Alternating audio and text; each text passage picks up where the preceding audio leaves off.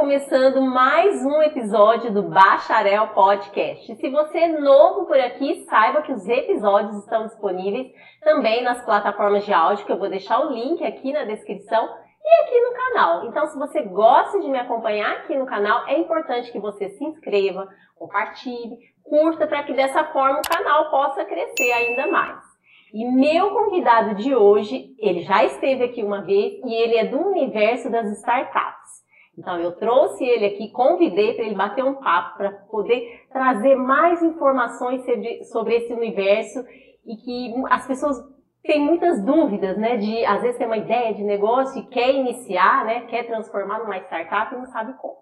Então eu já estou com ele aqui ao meu lado Lúcio Ribeiro, prazer ter você aqui de novo, Lúcio. Prazer, Jaque. Obrigado pelo convite, né? Sempre bom estar falando de startup, de negócio, de empreendedorismo. E a gente já fez um papo tão bom na outra vez, né? Viemos aqui de novo para poder continuar esse Para poder continuar, né? Isso. Esse, esse universo das startups, né? Jóia. E, e Bom, conta aqui pra gente mais uma vez como tudo começou, né? Como, como que você se encontrou aí nesse universo, que nada mais é também que um empreendedor, né? Porque é. é, é também um empreendedor, né? Porque às vezes as pessoas falam, ah, mas startup também é classificado, sou um empreendedor também? É, né? A pessoa que tem uma ideia de negócio sempre é, né, um, um, um empreendedor, né? É. E Pode ficar à vontade. Então, eu acho que eu sou um empreendedor. Né? Na verdade, é, quando eu vou passar os meus dados para algum contrato, alguma coisa assim, eu acabo falando que sou empresário, né? Mas eu me vejo muito mais como empreendedor do que como empresário, de fato, né? Apesar de ser sócio, de ter, de estar, tá, de estar como sócio de algumas empresas, eu me vejo como empreendedor, empreendedor até serial, né? Já que eu toquei alguns negócios diferentes ao longo da minha trajetória. E aí é engraçado se ver como um empreendedor serial, né? Porque eu vi uma definição recente sobre isso, dizendo que empreendedor serial é aquele que fica sempre buscando um desafio novo, né? Tipo, você resolveu um problema ali, já se entrou na zona de conforto, você já já vai para outro negócio procurando um desafio novo para ser resolvido e tal. Então, eu acho que é mais ou menos assim que eu me defino, já que como empreendedor serial. Isso veio desde novo, né? Acho que desde criança, assim, desde que eu me entendo por gente, que eu entendi que eu queria ser um empreendedor, queria resolver desafio, queria propor é, negócio novo para o mundo e, e, viver disso, né? Queria estar envolvido nesse universo aí. E depois que eu descobri o computador, aí eu entendi que eu queria mexer com o computador. e depois que eu descobri startups, eu que, entendi que eu queria viver disso, que eu queria estar nesse meio e é nesse meio que eu estou hoje, né? Empreendendo startups. E como surgiu assim a primeira ideia, né? Porque você já teve algumas ideias de startup e já é, colocou em prática essas ideias, né? Qual foi assim a primeira ideia? Que quando surgiu isso? Então é difícil definir qual foi a primeira ideia, né? É, porque dependendo do, do ângulo ali, pode ter ideias diferentes. Por exemplo, na época do colégio, eu gravava CD, CD, CD de música. Eu de, sei, de, naquela de época era, né? Era, era hoje, hoje ninguém usa mais CD, mas na, na época era muito comum. E na época do colégio, eu meu, convenci meu pai a comprar uma gravadora que não era muito barata e aí uma gravadora de CD. E aí eu gravava CDs em casa e vendia para os meus amigos do colégio. Então isso aí já foi um, de alguma forma um primeiro empreendimento, né? uma das primeiras coisas que eu fiz. Nessa época também, na época do colégio, uh, tinha um mic que seria uma espécie do WhatsApp de hoje, né? O mic que era o que a gente usava para se comunicar na internet. E aí eu lembro que eu alugava robôs para canais de mic, né? O, o robô nessa época era uma espécie de vigia do canal ele ficava entendendo se ninguém estava fazendo alguma coisa errada, né? É como se tivesse um robô dentro do seu canal do WhatsApp hoje, entendendo se não tem ninguém falando alguma coisa errada ali para poder expulsar do canal, só para tentar fazer um paralelo. Aí eu lembro que nessa época também, sei lá, eu devia ter uns 15 anos, 16 anos, eu alugava robô para poder manter o meu canal, para poder manter o meu site. Então, desde aí eu já empreendia alguma coisa, já vendia, já recebia, já, já fazia negócio, né? Mas a, mas a primeira ideia que dá para classificar como startup, eu acho que veio da faculdade. Né? Aqui na faculdade, né, eu sou de Caruaru, vim para Recife para estudar, e aí eu passei no curso de Engenharia da Computação, aqui da Federal de Pernambuco, né, e durante o curso a gente tem uma cadeira que é chamada de projetão, né? E aí você tem seis meses para poder construir uma ideia e colocar essa ideia na rua. Sim. E aí veio o estímulo da faculdade, né? Eu já queria empreender desde, desde sempre. já, já entendia que o meu universo era esse de computador, de startup. E aí, quando veio esse estímulo da faculdade, da faculdade foi onde eu construí a primeira ideia de startup ali, com um modelo de negócio mais bem definido, sabe? É, e aí, que, que foi um projeto para a área hospitalar. A gente é, colocava chips em equipamentos do, do hospital para poder entender onde é que ele estava, onde é que ele circulou no hospital. E aí tinha, a gente fazia um mapa do hospital, colocava portais e, e aí entendia para onde o equipamento circulou, porque em hospital é, é comum hoje ainda das pessoas perderem o perder equipamento, né? Perder o desfibrilador, perder o ventilador pulmonar, a maca. E aí a ideia era fazer com que as pessoas, com que os trabalhadores, né, então, as pessoas do hospital encontrassem mais rapidamente o equipamento lá dentro. Então foi essa a primeira ideia.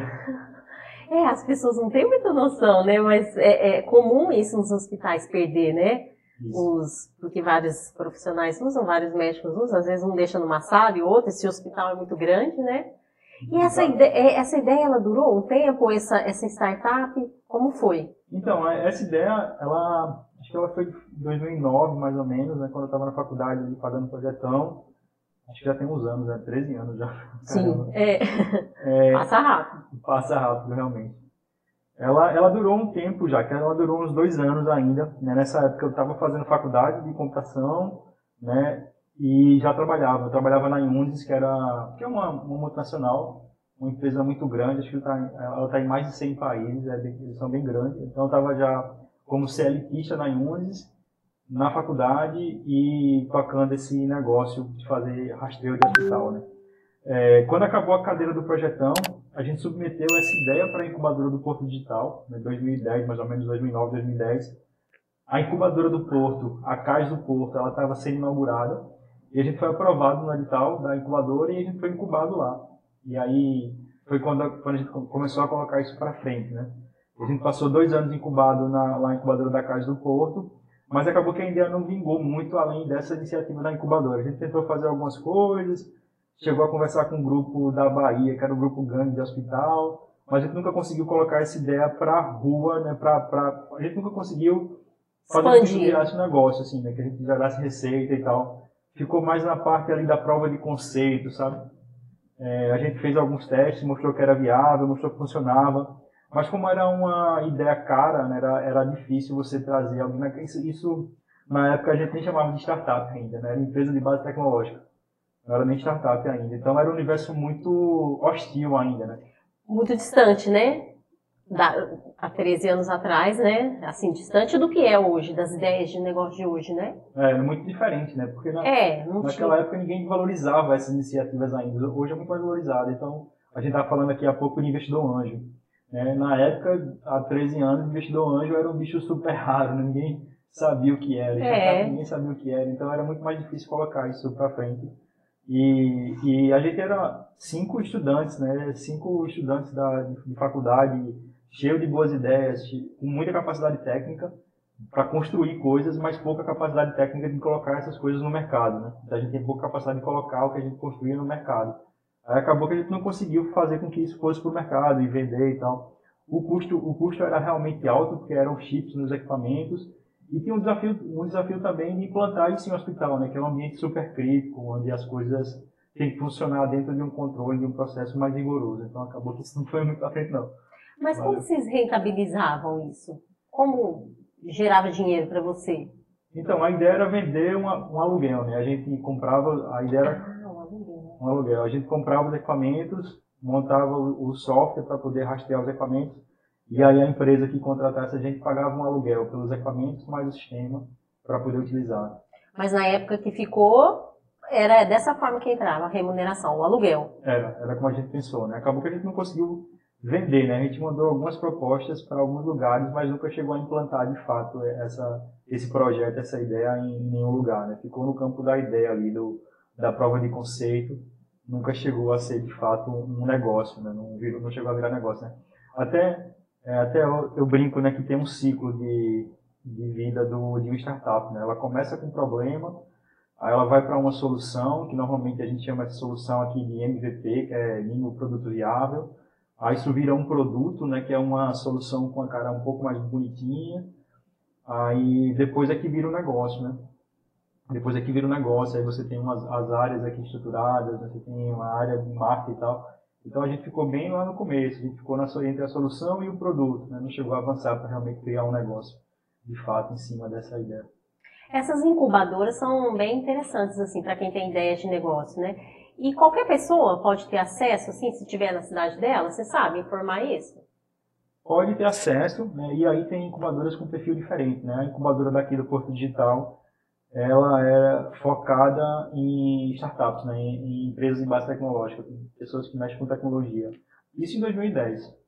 De 2010 para cá já mudou bastante, assim. Acho que em 2015, mais ou menos, o Porto abriu outra incubadora focada em, em economia criativa. E aí, para poder pegar pessoas de outra área que fosse além da tecnologia, né? Alguém que trabalhasse com comunicação, uhum. é, com essa área de economia criativa, né? Que envolve várias coisas, né? Pode envolver música, pode envolver vários... Inclusive tem estúdios muito bons lá no Porto Digital, dando, dando suporte a essa área. Então, de 2010 para hoje, até aqui em Recife, a gente tem muito mais opção para quem, para quem quer empreender, porque deixou de ser uma coisa tão focada em tecnologia para ser uma coisa mais focada em modelo, em mudança de modelo de negócio. E aí isso pode, né, onde a inovação não está só na tecnologia, onde a inovação está no modelo de negócio também. E aí isso passa a ser muito mais abrangente. Né? Tem gente de, a, de, da agricultura propondo coisas, né? alguém que melhorou o processo de de produção de, algum agri, de alguma coisa na agricultura pode estar lá, sabe? Então, Olha. isso. É, você vê que expandiu, né, a ideia lá deles, né? No, no, da, da incubadora. E aí, pronto, você colocou na gaveta a ideia do, do dessa do, dos, de rastrear os equipamentos é, é, médicos lá, né, no hospital. E aí, você teve outra ideia. Como foi, assim? Como foi seu caminhar aí? O meu caminhar não foi tão linear assim. Né? Eu tô, gente falou aqui de dois anos como se eu estivesse fazendo só isso em dois anos. Mas a gente tentou bastante coisa, assim, né? A gente mexeu com RFID, RFID, que era uma tecnologia específica para para fazer essa questão do monitoramento de equipamento. A gente tentou aplicar essa tecnologia em outras coisas durante essa época, né? Tentou implantar outras ideias, mas não saiu muito ali do campo da ideia, né? Gente, o, o, era alto o custo para poder implantar esse, essa tecnologia, acabou que a gente ficou por ali, porque ninguém estava afim de, investir muito num grupo de meninos. Sabe, eu acho que daí tem um aprendizado bem legal que acho que vale a pena compartilhar. Foi que já no final da incubação, né, a gente já com um ano e meio, dois anos de incubação lá, ralando, tentando colocar essas coisas para funcionar, né? E aí quando eu falo colocar para funcionar, não é só a parte de tecnologia, né? não é só colocar, não, não é só construir o sistema, mas colocar esse sistema na rua, né? Na rua, apresentar, na rua. né, para o mercado. É, fazer com que o mercado tope comprar aquilo e tal.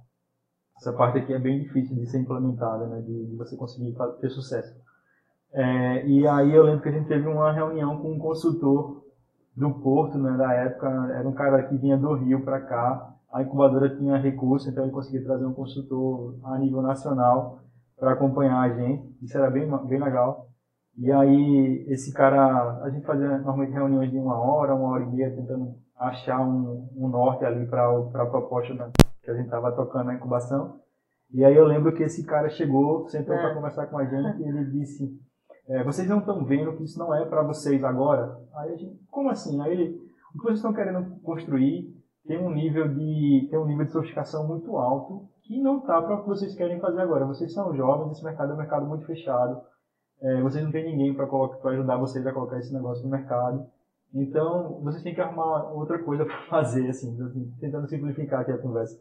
E aí a conversa que normalmente que durava uma hora, uma hora e meia, ela foi encurtada ali, acho que ela durou uns 15 minutos só. A gente foi para casa tentando digerir o que ele tinha falado, mas o que ele estava querendo dizer era que aquela complexidade, a complexidade daquele negócio, né, de uma tecnologia avançada para monitorar equipamento dentro do hospital, que é um ambiente super crítico, é, para vender para hospitais, que é um mercado super fechado, era muito difícil a gente conseguir implantar isso com o quadro que a gente tinha, com, com o time que a gente tinha no momento. É, ele se referiu ao, a vocês, o time ali, você e seus amigos, que de repente não estava tão fortalecidos com a ideia, ou em questão financeira, que, em tudo? Como que ele... Tudo, né? Hoje eu olho para trás e eu entendo o que ele quis falar, assim, mas na hora a gente foi para casa bem maquiado, né, por causa do solavanco que a gente levou ali na hora, É, a gente foi para casa bem baqueado, demorou uns dias para poder entender o que ele tinha trazido, e hoje eu olho para trás e eu vejo que realmente a gente estava muito aquém do que era preciso para colocar isso para funcionar. Né? A gente tinha que ter mais know-how comercial, mais know-how de mercado, para conseguir emplacar essa ideia e colocá-la para frente. Aí acabou que a gente ficou só na fase do protótipo ali. Esse foi um aprendizado bem legal, foram uns 15 minutos que eu guardo assim, e que eu falo sempre com, dessa, dessa lição aprendida. É verdade, né? Foi, foi, importante. É, porque veio de uma pessoa que já estava, né? Ali uhum. naquele mundo e já tinha experiência, né? Isso. Porque às vezes a gente tem uma ideia de negócio, né? Eu falo até por mim, né? Eu, sei lá, né? A gente quer fazer algo, quer abrir algo e às vezes vem uma pessoa, né? experiente, nos orienta, às vezes a gente não gosta muito, né? não quer saber daquela, daquela orientação, acha que a pessoa está intrometendo, né? É. Mas eu acho válido, né? É, e aí, olhando para trás, é. eu entendo, né? E eu, hoje, pelo aprendizado que eu tive ao longo desses anos, né? É, você tem que olhar para outras variáveis para construir um negócio de sucesso, né? Não é só para você ficar muito focado ali só na parte da construção, do sistema, do software, né? isso vai ser muito limitado, tem que estar bem conectado com o mercado. Então, foi um aprendizado super valioso que eu trago comigo né? e que eu compartilho sempre que eu posso. Também. Mas você falou de ideia, né? Então, na sequência, depois dessa, dessa, dessa você teve outra, né? Porque eu já sei como é que você é. É, a gente tem que sair dali. Criativo. É, e a, meu pensamento sempre foi empreender, como eu falei aqui um pouquinho antes, né? Desde que eu me entendo por gente, eu queria empreender, então a gente tem que ir para algum lugar. E aí, nós éramos cinco sócios nessa, nessa proposta aí para o hospital. Acabou que três pessoas, três amigos, né? Três pessoas no time foram fazer outras coisas, né? Um foi para São Paulo fazer mestrado, o outro passou na seleção de outra empresa e foi para lá, enfim, cada um tomou um caminho diferente. Nossa, e ficamos só eu e mais um sócio. Né? E o que a gente sabia fazer era software, né? era, era fazer sistemas. Né? E a gente migrou dessa, dessa questão aí de, de monitoramento em hospital para fazer sistema a, a, por demanda. Né? Quando chegava alguém querendo fazer o sistema, a gente ia, ia e construía o que a pessoa estava pedindo, o que a empresa estava pedindo, e, e, começou a dar certo. Né? A gente começou a gerar uma receita, começou a faturar e tal. Aí nesse meio, a gente contratou uma pessoa para nos ajudar, né? Eu tenho uma pessoa para nos ajudar. E essa pessoa, ela tinha passado pelo projetão, que é, foi o Alisson.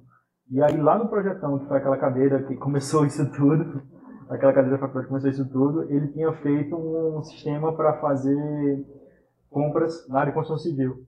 E a construção civil estava em alta na época, ele mostrou para a gente o que tinha feito, o que ele, o que ele precisava para poder avançar.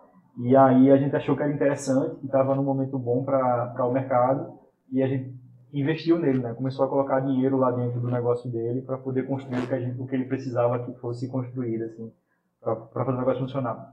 E aí foi uma outra aventura, né? Outra história, gente, outros aprendizados. A gente, né, com essa ideia, a gente foi acelerado no Porto Digital, né? Que é um passo a mais. É como se tivesse uma escadinha, né? A incubação, depois a aceleração, depois investidores aqui. Aí a gente deu esse passo a mais, foi para a aceleradora já, que é um nível mais avançado, com essa, com essa ideia da, de compra para construção civil. E foi legal, foi também, a gente também teve muito aprendizado, assim, eu lembro que na época a gente nem tinha um sistema completo ainda, sabe, era um negócio muito prematuro, muito embrionário, e a gente estava rolando uma feira muito grande aqui. A intenção era, tipo, ser uma plataforma, né? É, uma, plataforma de compras para a área de construção Sim. civil, para construtoras, né? As construtoras usa, usavam, elas usam, o sistema existe ainda, a empresa existe ainda. Eu não estou mais lá, mas ela existe ainda, ela tá, ainda continua. E aí a, é uma, uma plataforma para compras. Né? Então a construtora entrava, listava o que ela queria comprar, a gente pegava aquela lista de, de materiais, ia no mercado coletar preço e devolvia para a construtora as opções lá de preço, de fornecedor, para que ela escolhesse qual era o melhor para ela. Aí, mas assim, no começo era muito embrionário, era tudo muito manual, não tinha sistema ainda para fazer isso tudo. A gente é, fazia na mão. É, isso foi em que ano? Foi 2014, 2015, mais ou menos. Parece que não está tão longe, né, 2014, mas assim, hoje essa ideia de negócio é muito mais tranquilo desenvolver. Não, hoje tem muito... não, hoje desenvolve, né? Hoje tem muito, hoje tem vários concorrentes já que fazem isso, né, já amadureceu muito tecnologia e tudo mais, mas 2014, 2015 era muito mais Difícil. Era, era ainda mais lento, né? Era. Aí eu lembro que a gente estava tendo uma feira de construção civil aqui, aqui em Recife, que é a FICONS, eu acho, é uma feira enorme, acho que é a maior feira de construção civil do Norte Nordeste. Nem sei se existe ainda hoje, na verdade, essa feira. Mas enfim, era enorme a feira. A gente achou que era oportuno colocar um stand na feira. Né? Aí a gente contratou um stand, com- com- comprou a área do stand, montou o stand, contratou o promotor para poder ajudar a divulgar, fez panfleto, né?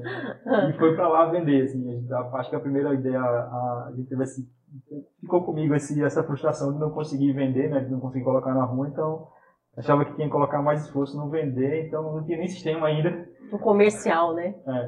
no comercial. Exatamente. É. Aí, aí a gente foi para Ficons com uma estrutura de comercial lá, com stand e tudo mais, panfleto para vender, e foi, foi massa, assim.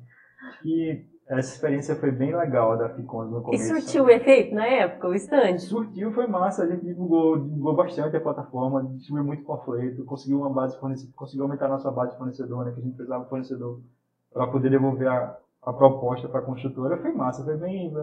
Então funcionou, né? O- a ideia funcionou, do stand ali trouxe bastante cliente, né? Trouxe, foi massa, foi massa. Assim, é, na- olhando friamente, hoje, né, uns anos de distância, foi uma aventura, assim, né? Se você É. fosse racional, talvez você não fizesse, assim, mas É.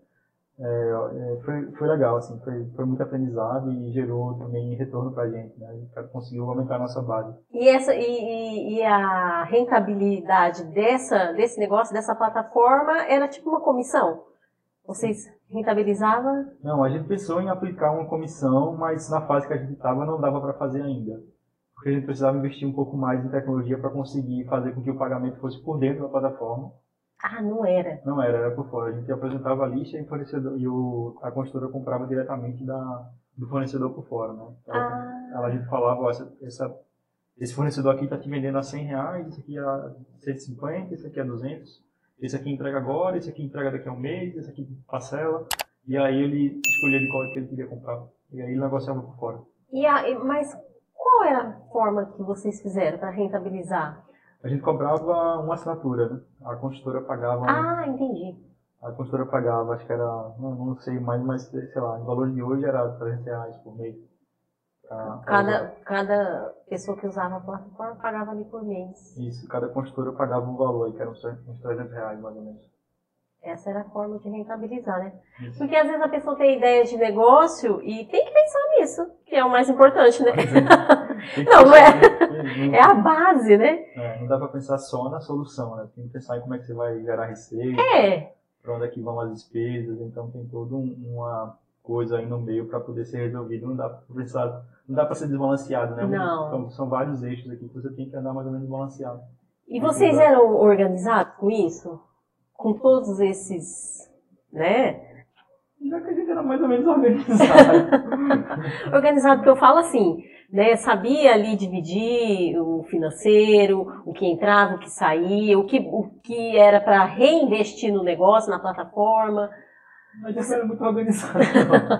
Porque né, o mais importante para quem empreende não é só o operacional, né? No caso aí da ideia de negócio que era uma startup, vamos dizer assim, não é só isso. Você tem que ter essa coisa da gestão, né? Que a gente bate muito, né? É, mas assim, a gente não era muito organizado não, assim, sendo completamente transparente.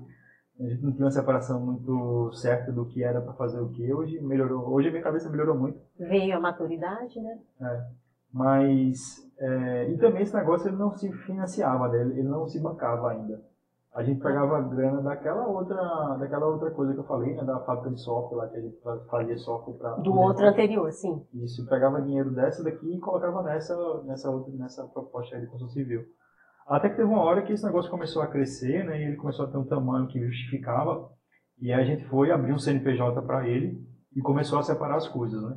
Até os sócios eram diferentes, né, aqui a gente não, aqui na, na empresa, na fábrica de software, eram os sócios e aqui no, nessa plataforma eram outros sócios, sabe, aí começou a separar e aí ela começou a ter vida própria. É mais ou menos assim que funcionou. Aí era, começou a ser outra coisa. Bebe uma aguinha, Lúcio. Pra você molhar a garganta. Mas muito interessante. Durou. Essa daí durou alguns anos. Ah, Essa ideia tá no ar ainda, né? Ela tá no ar ainda. Ah, ela tá no ar. Tá, ela funciona ainda, os meninos estão lá tocando. Eu fiquei até 2017, né? Eu fiquei de 2014, 2015 até 2016 para 2017. Depois eu saí, fui fazer outras coisas. Mas a ideia está no ar ainda, ainda tem cliente, e os meninos ainda estão lá tocando isso. Eles devem ter aperfeiçoado, né? É, eu não, eu não sei o quanto mudou de lá para cá, não sei o quanto evoluiu, mas é, na época que eu estava ainda, a gente recebia sondagens né, de, de outras empresas. Eu lembro que a gente fez uma viagem para São Paulo, acho que em 2016, pra, porque tinha um grupo que era o maior grupo dessa, de uma, que era a maior plataforma que fazia a mesma coisa que a gente, nosso maior concorrente, que chamou para conversar, eles estavam interessados no que a gente fazia e tal. A gente chegou a ir lá conversar com eles, chegou a negociar uma proposta de investimento para isso. Acabou que nessa época eu saí logo em seguida, não dei sequência. Mas a, o, o, nessa época, 2015, 2016, é, era um negócio relevante, principalmente aqui em Recife, aqui no Nordeste. chegou, a, né? chegou a ser bem reconhecido, né? O pessoal reconhecia, sabia o que era e tal. Depois não acompanhei mais. Foi uma decisão pessoal sair assim? Foi. Você já tinha algo em mente? Não, na verdade, na verdade tem uma hora que você cansa, né? Tem uma, tem uma, uma hora que você pode cansar, a depender do quão, do quão desgaste você tem né? envolvido com, com o negócio que você tá. E aí, teve uma hora que eu tava cansado já, eu tava colocando muita energia lá dentro e, e não tava sentindo que tava surtindo o efeito que eu esperava. Então, achei que era melhor ir tocar outra coisa, sabe? Recomeçar. Você consegue, assim, visualizar um momento que de repente você está com uma ideia de negócio, está com um projeto ali, igual você acabou de citar, né? Dessa plataforma. Você consegue sentir assim, olha, agora não dá mais para eu desprender tanta energia, vou tomar um outro rumo. Porque às vezes, eu, por que, que eu estou questionando e te perguntando isso? Porque às vezes a pessoa está com uma ideia, está com uma proposta, está com um negócio, mas assim, aquele negócio está tão enterrado, está tão qual assim o momento que a pessoa pode ter aquela percepção e de falar, opa, isso daqui já não dá mais?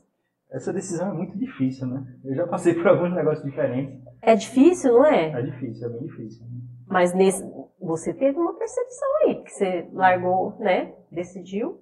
É, mas é, assim, acho que um, um conselho que eu aprendi é que é melhor você se, é, se distanciar por um tempo, sabe? Se você está nessa dúvida, né? Se você está nessa, nessa indecisão, talvez seja melhor você tirar um, uns dias ali de folga para poder se afastar um pouquinho e tentar pensar com a cabeça um pouco mais fria sobre o que, é que te interessa e o que não te interessa na, naquilo que está envolvido. O que o que está sendo bom e o que está sendo ruim. É, você se afasta um pouco e tenta separar o que é bom e o que é ruim para poder tomar uma decisão.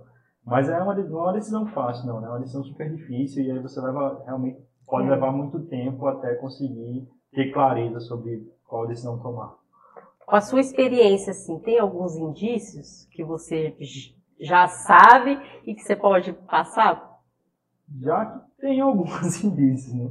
Deixa eu ver. Acho que quando o dia a dia não está tão legal, quando você leva muito tempo para tentar. Não é só a questão financeira, né? Não, não. A questão financeira, no meu caso, nem, nem pesa muito, assim, para ser sincero. Assim, o que pesa mais é o projeto, é o propósito, é o que a gente está entregando, é como o time está tá conectado essas coisas pesam mais do que a questão financeira. E essa, acho que o que pesa muito para mim é a questão do time, assim, quanto o time está é, empenhado em colocar aquilo para funcionar. Se tem alguém que você acha que não está dedicando menos energia do que você espera, isso acaba me incomodando muito, sabe? Se eu estou dando o meu máximo ali, estou vendo que a pessoa que é o meu pai, que deveria estar tão envolvido quanto eu, não está, então já, já não acho tão legal, isso já me incomoda e se eu não conseguir tratar, pode ser que isso é, gere algum desconforto maior e acabe fazendo com que eu, eu saia do negócio, por exemplo. Já aconteceu já isso. Né? Nesse caso foi exatamente isso. Né? Eu, eu, resolvi sair porque eu estava sentindo que a gente estava em um momento diferente, eu, eu, eu e os meus sócios, e que era melhor sair, deixar espaço para que eles continuassem o negócio. Tem a ver com propósito? Tem a ver, tem a ver com propósito. Tem a ver sim. É, eu já fiz outras coisas depois daí, né? Inclusive, eu tive um site de fofoca já. Um site de fofoca, olha, na área da comunicação. Eu fui sócio de site de fofoca. Essa eu não sabia, não. É. Como é que foi isso?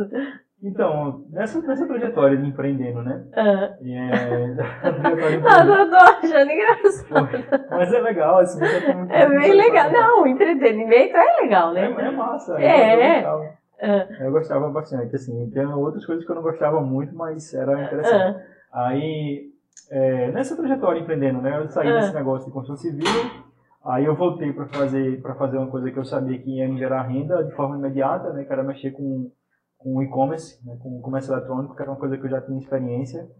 É, e aí eu fui para esse local de, de mexer com e-commerce por um tempo, porque eu precisava de gerar receita para me manter vivo. Sim, com é, certeza. É, e aí, na sequência, uma, um amigo me convidou para ser sócio com ele dessa, desse site de fofoca.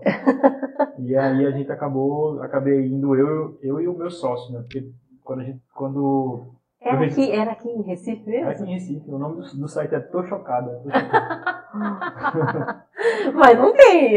Tem sim, acho que não tá no ar. Tem. Sério? Ah, então é porque tu não faz muito tempo, né? Não, foi 2000. Tô chocado? Eu vou entrar pra ver se, como é que é. Tô chocada, tô chocada.com.br. Tô chocado, eu vou entrar pra ver, não conheço não. não. Ah. Aí, isso foi 2017, 2018, por aí, nessa.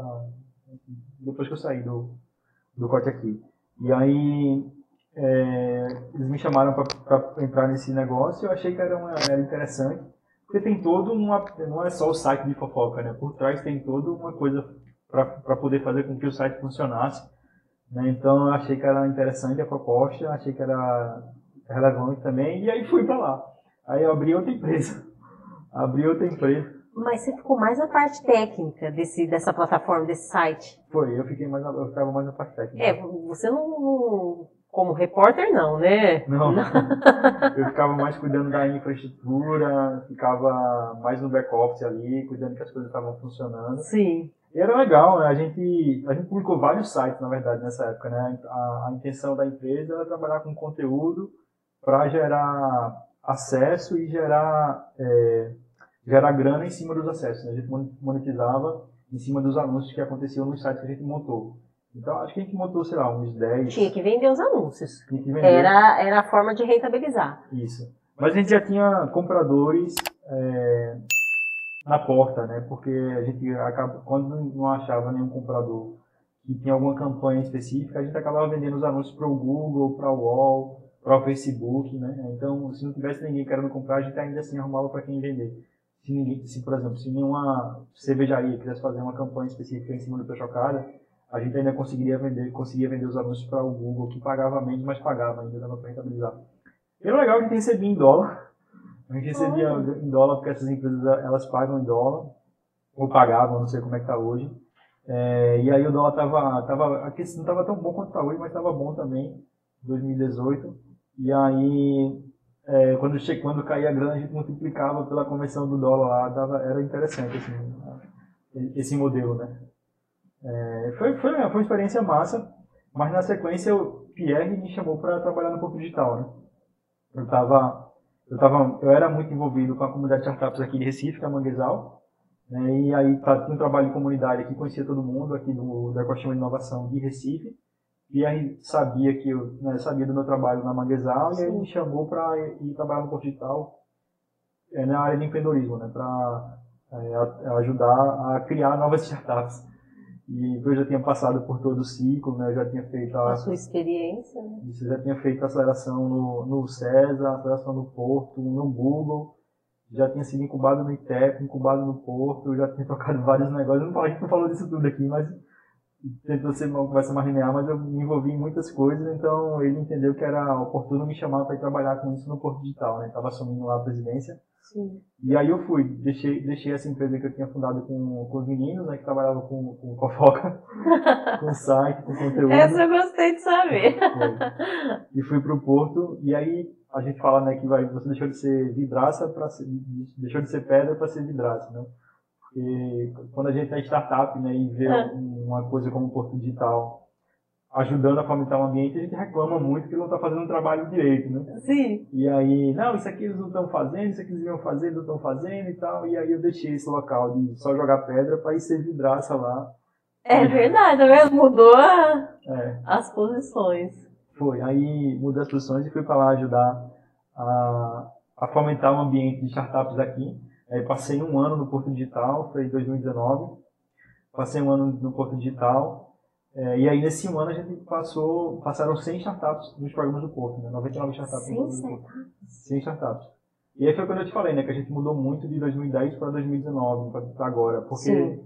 nesse ano que foram 100 startups, a gente pegou de tudo, né? Startup de base tecnológica, gente que estava na agricultura, gente que estava na economia criativa, todo mundo que tem alguma inovação em alguma área, que pode ser uma inovação de, de, de produção, pode ser alguma inovação no modelo de negócio, passou pelo programa de incubação lá do Porto para ajudar a fomentar um ambiente, né? ajudar a fomentar esse ambiente de empreendedorismo que a gente quer que cresça. Né? Dessas 100 ideias aí, que, né? daquele momento que você ficou, tinha ideias assim bem diferentes, assim? Tinha, já que tinha de tudo. Tinha de tudo. Tinha Conta tudo. aí alguma, alguma que você achou assim, surreal, vamos dizer assim. Ah, tinha, tinha, muito que trabalhar com cana-de-açúcar, com produção de cana-de-açúcar. Eu não vou saber os detalhes técnicos, mas era uma inovação para poder ajudar ah. a, a, melhorar né, a, a produção de cana-de-açúcar. Era alguma inovação técnica para melhorar a produção, fazer com que o, o plantio crescesse mais e melhor. Não vou saber detalhes, mas essa era super diferente, assim. É, tinha uma tinha uma de jogos, né, que era um pessoal daqui de Recife, Sim. e eles focavam, faziam os jogos focados em cordel, né, era um jogo focado em cordel ali, era bem legal o jogo deles, sabe? É, tinha tudo. Aí teve outro pessoal também que foi bem sucedido, que é o pessoal da Mola e Uri, que eu já conhecia eles de antes, eles passaram pelo programa da gente. É, depois, recentemente, eles fecharam um investimento alto, né? eles, eles, eles mexiam com correspondente bancário. Ah. Eles ajudavam a criar a ferramenta para o correspondente bancário, né? Para quem quer pegar empréstimo, conseguir olhar lá o, o cara que quer fornecer empréstimo, ele tinha um, um, cardápio variado assim de bancos e opções para quem quer pegar empréstimo. Eles conseguiram montar essa ferramenta aí para para correspondente bancária e eles depois eles fecharam a rodada de investimento com valor significativo, assim, relevante. E eles passaram pelo programa da gente lá em 2019, então foi bem variado, assim, teve de tudo. É porque a pessoa que já está com a já está incubado ali, porque a ideia dela foi aprovada, né? Isso. É, acaba que é uma chancela, né? Um selo. E aí, quando você fala que você foi incubado no porto, que você foi acelerado no porto, isso credencia para os próximos passos, né? Fica mais fácil você conseguir um investidor, porque o porto já, já chancelou, né? Alguém já, já viu o que você estava fazendo antes. Aí fica mais fácil você conseguir ir para o mercado, conseguir um investidor. Então, é uma credencial importante. E tem alguma famosa startup famosa que estava no meio dessas 100, que hoje é bastante conhecida, que você se recorda assim? Eu acho que essa, a Mola, é assim, a que eu vi que cresceu, que cresceu bastante de 2019 para cá, mas ela não chega a ser famosa, né? ela está num setor específico, assim. Não... Como ela chama isso? Mola. Mola. É, Mola Corban. Mola Correspondente Bancário. Ah. Aí ela, é ela se tornou relevante né, pelo crescimento que ela teve, mas eu não sei nenhuma que, não lembro de nenhuma pelo menos, que ela, que ela é famosa, assim, que o público em geral conhece, sabe? São normalmente coisas específicas, assim, um nicho específico, não tem. Até porque aqui em Pernambuco, né, aqui no Brasil até, é melhor que você comece a criar negócios para que seja que seja em formato de serviço para outras empresas, né? Porque só para poder dar um pouquinho dessa comparação, né? É, quando você tenta, quando você monta uma startup que ela fornece algum produto ou serviço para o consumidor final, como, por exemplo, é, Uber, né, que você consegue usar no seu aplicativo, no seu celular e chamar um, um carro para levar do ponto A ao ponto B, né, isso é uma, uma startup para um consumidor final, né, para a gente, para pessoas comuns. É, para fazer um negócio como esse, que é usado pelo consumidor final, o investimento é muito alto. Então, investimento de tecnologia e investimento de marketing para colocar isso na rua. Né? O investimento é muito alto. E aqui no Brasil, especificamente aqui em Pernambuco, a gente não tem a cadeia completa de investimento para poder fazer com que alguém que tenha a ideia de fazer um produto como esse consiga crescer na cadeia e chegar até aqui em cima, porque não tem, sabe, tem buracos aqui na cadeia, então é difícil você levantar a quantidade de investimento necessária para colocar um produto como esse na rua. Então é melhor que você crie algum produto para outras empresas, certo? Porque você consegue rentabilizar mais rapidamente, né? você consegue já gerar receita para o seu negócio na largada, uma receita mais significativa e faz com que você consiga crescer com a própria receita. Um produto para outra empresa. Isso. Por, por exemplo. É, dá um exemplo. Vou falar do negócio que eu estou hoje, né, que é a Beliva. É, a gente fornece uma ferramenta, uma plataforma para que clínicas de cardiologia façam Sim. exames nos seus pacientes, certo? A minha empresa tem uma ferramenta, uma plataforma para outras empresas de cardiologia, para clínicas de cardiologia, certo? Sim. é, é mais barato entrar nesse modelo de B2B, né, de negócio para negócio, empresa para empresa, do que construir um aplicativo que os hipertensos iriam usar aqui na ponta. Sabe? Porque é, para poder levar esse aplicativo para todos os hipertensos, só o que eu ia investir, o que eu teria que investir em marketing seria um valor muito significativo de dinheiro, sabe? Aí aqui no Brasil é melhor que você comece a construir coisas B2B, né, de empresa para empresa, antes de entrar nesse B2C para o consumidor final, porque aqui você consegue já gerar receita e já se manter com essa receita que você gera, porque a cadeia de investimento não está totalmente montada. Então tem um gap aqui que você não consegue para o próximo passo de investimento, né, de, de, investidor, porque não está completa a cadeia. Então é melhor ir numa cadência é, mais intimada para que você realmente consiga crescer. E essa é a sua mais recente ideia, né? É, essa é a mais recente ideia, né? Eu, quando eu estou envolvido hoje, né, que é a Beliva, a gente começou fazendo o exame para entender se o paciente é hipertenso ou não, né? Tem um gap no diagnóstico de hipertensão. É muito assunto, né? É, não, mas é, é, aprofunda um pouquinho aí nessa, que é interessante, né? Então, a gente, a gente falou de propósito, né? É. Eu encontrei bastante propósito nesse negócio que eu tô. Nessa última ideia. Isso, porque é, a gente começou construindo uma, uma ferramenta para ajudar a diagnosticar hipertensão nas pessoas. Tem um gap no diagnóstico de hipertensão, porque normalmente o médico usa só a informação de consultório para entender se o paciente é hipertenso ou não. Ele, você chega para consulta, senta na frente do médico, ele pega o medidor de pressão, veste no paciente e ele faz aquela medição. E aí é comum que o paciente esteja esteja naquele momento com a pressão mais alta ou mais baixa do que o normal, do que ele tem no dia a dia. Isso não significa necessariamente que ele é, que ele é hipertenso. Certo? Para poder ajudar nesse, nessa, nesse diagnóstico, a gente criou uma ferramenta que, que, que faz o monitoramento do paciente durante cinco dias. E aí a gente faz várias medições durante cinco dias e no final compila essas informações para poder ter mais certeza sobre o diagnóstico do paciente, sobre se ele é hipertenso ou não. Aí a gente montou essa ferramenta e começou a oferecer para clínicas no Brasil. A gente tem, sei lá, acho que 1.700, 1.800 clínicas cadastradas na plataforma. Já fez mais de 120 mil exames no Brasil todo. De. Ela, ela ajuda nas informações. Isso. No, gente... no armazenamento. Isso. O paciente ele leva para casa um medidor de pressão simples, né, convencional, que, que ele usaria O medidor continua o mesmo, né? Isso. E aí faz uma série de medições durante cinco dias, e no final a gente pega essas medições, coloca na plataforma e analisa, né? faz, um, um faz uma análise em cima dessas medidas, né? dessas informações, para poder entender se aquele paciente é hipertenso ou não. Né? E aí é, é, isso, isso me entregou muito propósito, sabe? É, a, a, gente viu crescer rápido, viu que era uma coisa que fazia sentido. A gente publicou vários artigos em cima dos dados que a gente gera na plataforma que, com, que comprovam né, a eficiência do método, né, a gente compara com outros métodos e vê que ele funciona realmente e tal, vê que ela é útil para poder realmente diagnosticar a saúde do, do paciente, né, diagnosticar a hipertensão do paciente. Porque acontece no paciente ir no médico, estar tá com pressão alta, depois ir para casa tomando remédio de pressão, sem precisar. Ou então o contrário, o paciente vai no médico, a pressão dele está baixa ali durante a consulta, mas em casa ele é hipertenso.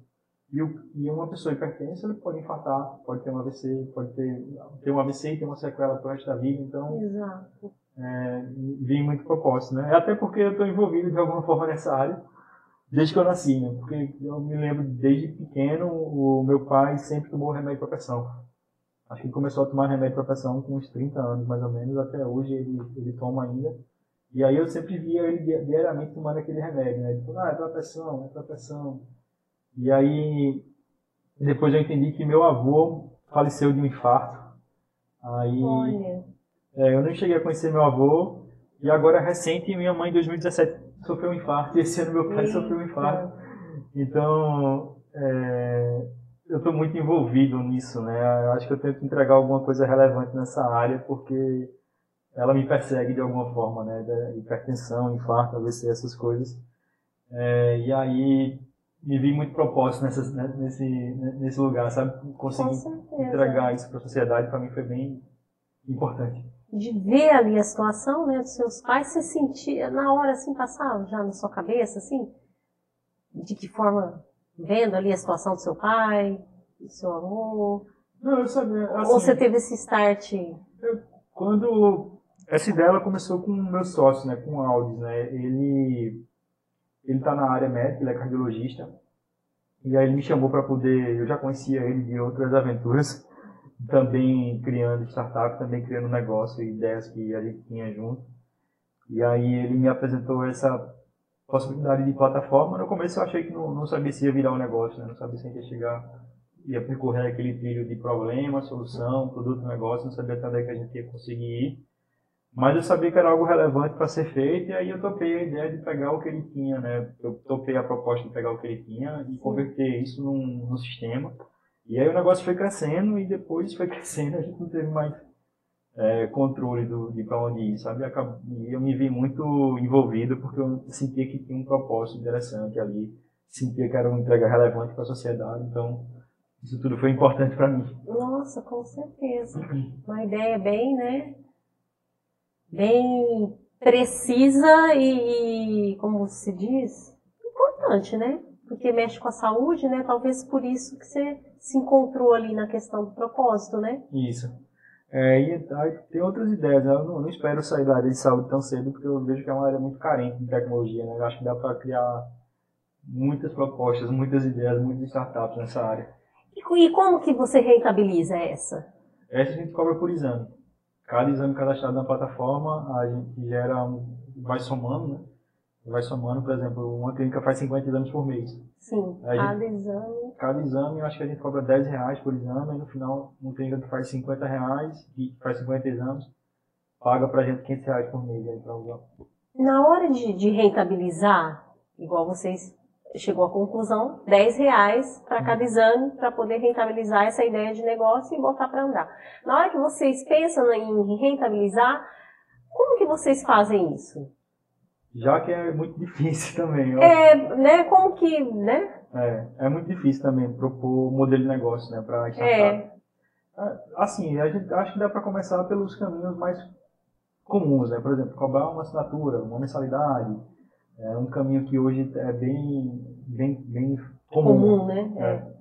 Aí eu acho que dá para começar por aí, tentar um caminho mais trivial, de forma que, se você estiver começando um negócio, né, de forma que o, o valor não seja um impeditivo para o consumidor utilizar, né?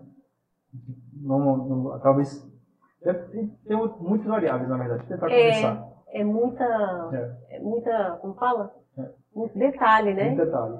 Porque depende do tamanho do mercado, né? Depende do tamanho do mercado. Se o mercado for muito pequeno, você vai ter que ter um ticket mais alto. Se o mercado for muito grande, aí você pode diminuir o ticket para poder ganhar na escala, né? Tem muitas variáveis, né? Mas acho que o começo é tentar fazer com que o preço não seja impeditivo para o cliente. E aí, conforme você for entrando, você vai entendendo o que, é que dá para mudar. Nessa, nessa startup de saúde, a gente começou com esse valor por transação, né, por exame lançado. Esse valor permanece até hoje. A, a startup a gente começou em 2018. Né? Foi evoluindo ao longo do tempo. Mas esse valor permanece. Mas a gente tentou outros modelos de negócio ao longo do tempo. A gente chegou a cobrar uma, uma assinatura por equipamento cadastrado. Aí, uma assinatura não, uma licença. Aí a gente entendeu que essa licença não era vantajosa para a gente. Aí já mudou para uma mensalidade. Foi aperfeiçoando conforme foi sentindo o encaixe no, no mercado. Vocês testaram quantas, assim, formas? Acho que umas três, quatro formas. E, e assim, ainda, ainda hoje eu estou pensando sobre qual é a melhor. É o tempo todo. Ainda não é a definitiva ali. Não, não é. Pode mudar ainda. Pode, com certeza. Hoje, hoje a gente tem uma visão muito mais embasada, né? Por exemplo, hoje eu imagino que dá para uma, uma parte da receita pode vir por transação, né, por exame cadastrado, mas eu preciso de uma receita fixa. Eu preciso de um fluxo de caixa mais mais controlado. Eu preciso entender quanto é que eu vou ter de receita por ano, por exemplo, para poder dimensionar investimento. E aí, por essa necessidade, eu preciso garantir um, valor fixo. Né? Então, como é que a gente coloca essa variável do valor fixo na, nessa equação para poder entender que em 2022 eu vou faturar tanto de receita fixa, eu posso fazer investimento em cima dessa receita que eu tenho garantida por contrato, sabe, essas coisas. Aí é, é, são muitas coisas para ir equacionando.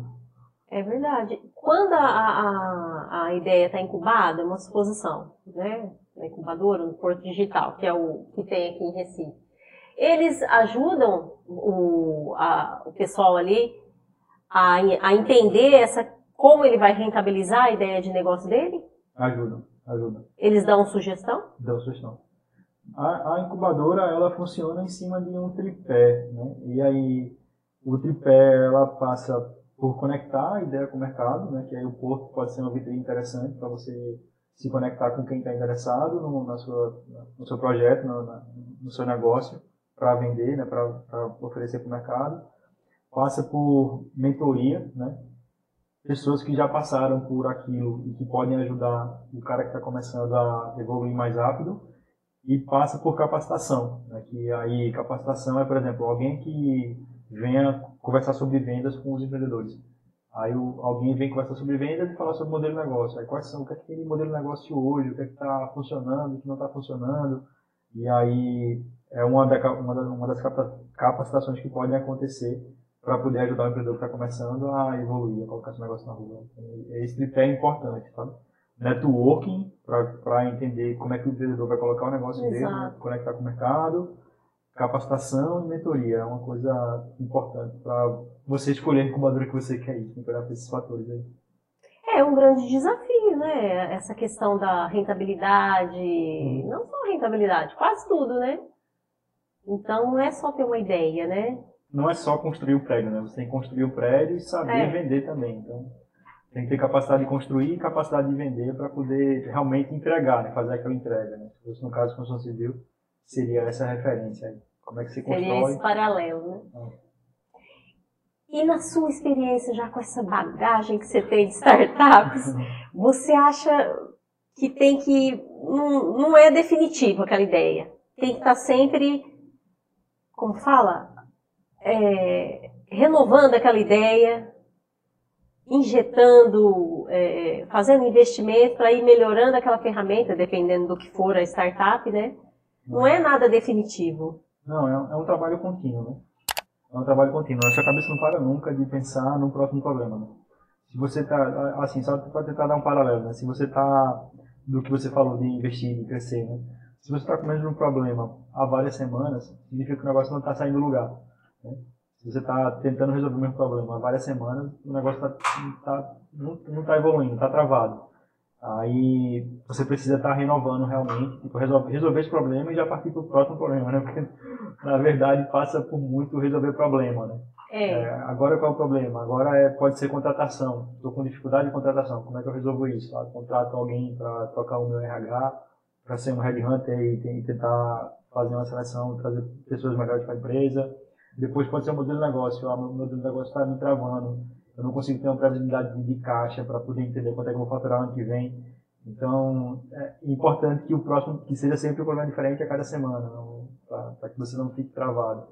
E aí isso demanda investimento, né? Pode ser investimento de trabalho, né? pode ser sua cabeça pensando mais focada em determinado assunto. É.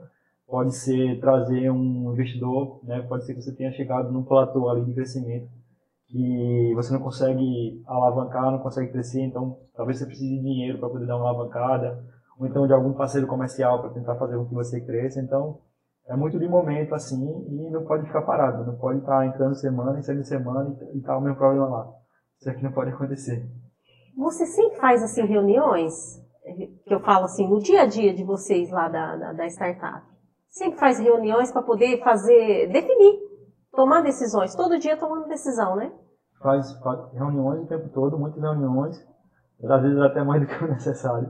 É. Mas, mas e aí elas, elas podem ter contextos diferentes, né? Agora quando a gente estava começando aqui o, o, o podcast, o meu sócio estava mandando mensagem chamando para uma reunião hoje às oito. Quase que atrapalhou o nosso podcast. Foi. Aí a gente hoje é uma quarta-feira, né? Hoje é quarta. Quarta-feira, a gente tá gravando na quarta. No domingo, a gente, eu tive reunião até 11 da noite com os meus sócios. Né? Agora, domingo que passou. É, hoje à tarde eu estava reunido com o meu time para poder definir quais são os próximos passos da, da aplicação. Né? Agora, no final do dia, eu estava reunido com o time para poder definir o que a gente vai fazer na próxima semana, né? qual, qual é a missão da próxima semana. Então, é muita reunião dependendo do, do contexto, com pessoas diferentes, né? para fazer com que o negócio avance, que ele cresça. É verdade. E com toda essa sua experiência, qual o recado, a orientação que você deixa para quem tem um sonho?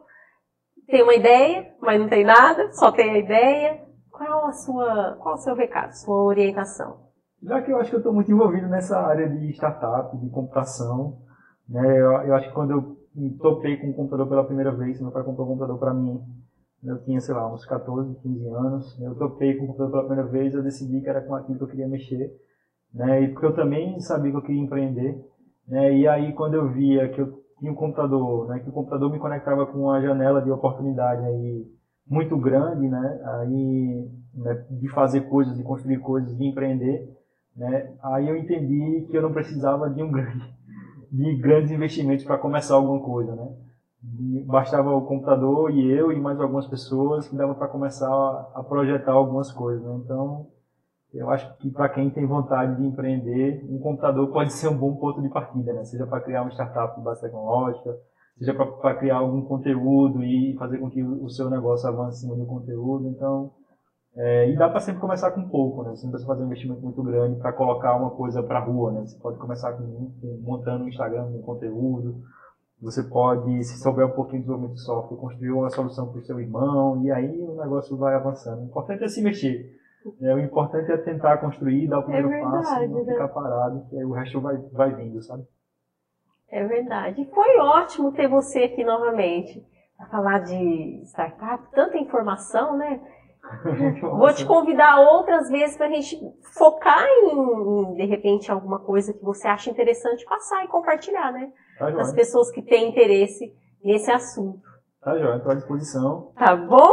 Mas foi muito bom te rever e ter aqui novamente. João, qualquer coisa me chama que a gente troca mais ideia, faz alguma coisa mais focada em algum conteúdo, ou então eu vou ver se eu faço uma caixinha de perguntas lá no meu store tá. para ver se para cogitar um assunto, né, alguma coisa que as pessoas têm alguma dúvida, né, relacionada a esse universo das startups. Já. Aí eu te chamo novamente. Obrigado pelo convite. É sempre muito bom estar falando de negócio, né, falando de startup. É ótimo isso, né? É bom que as pessoas aprenda um pouco também, não passe por todos os perrengues que eu passei, né? Se eu puder compartilhar um pouquinho do meu aprendizado, é. vou ficar feliz. Mas os perrengues faz parte, né? Às vezes a gente quer fugir dos perrengues, mas não tem jeito não. Não, é ótimo, né? É ótimo passar, passar por essas coisas e aprender. Perrengue não é muito bom passar não, mas a gente tem que passar, não tem muita escolha, é, né? É bom sair de pé e é. estar com a cabeça boa para começar, para recomeçar sempre. É verdade. Tá bom então, Lúcia. Então, vamos finalizar aqui. E a gente se vê, gente, no próximo episódio. Tchau!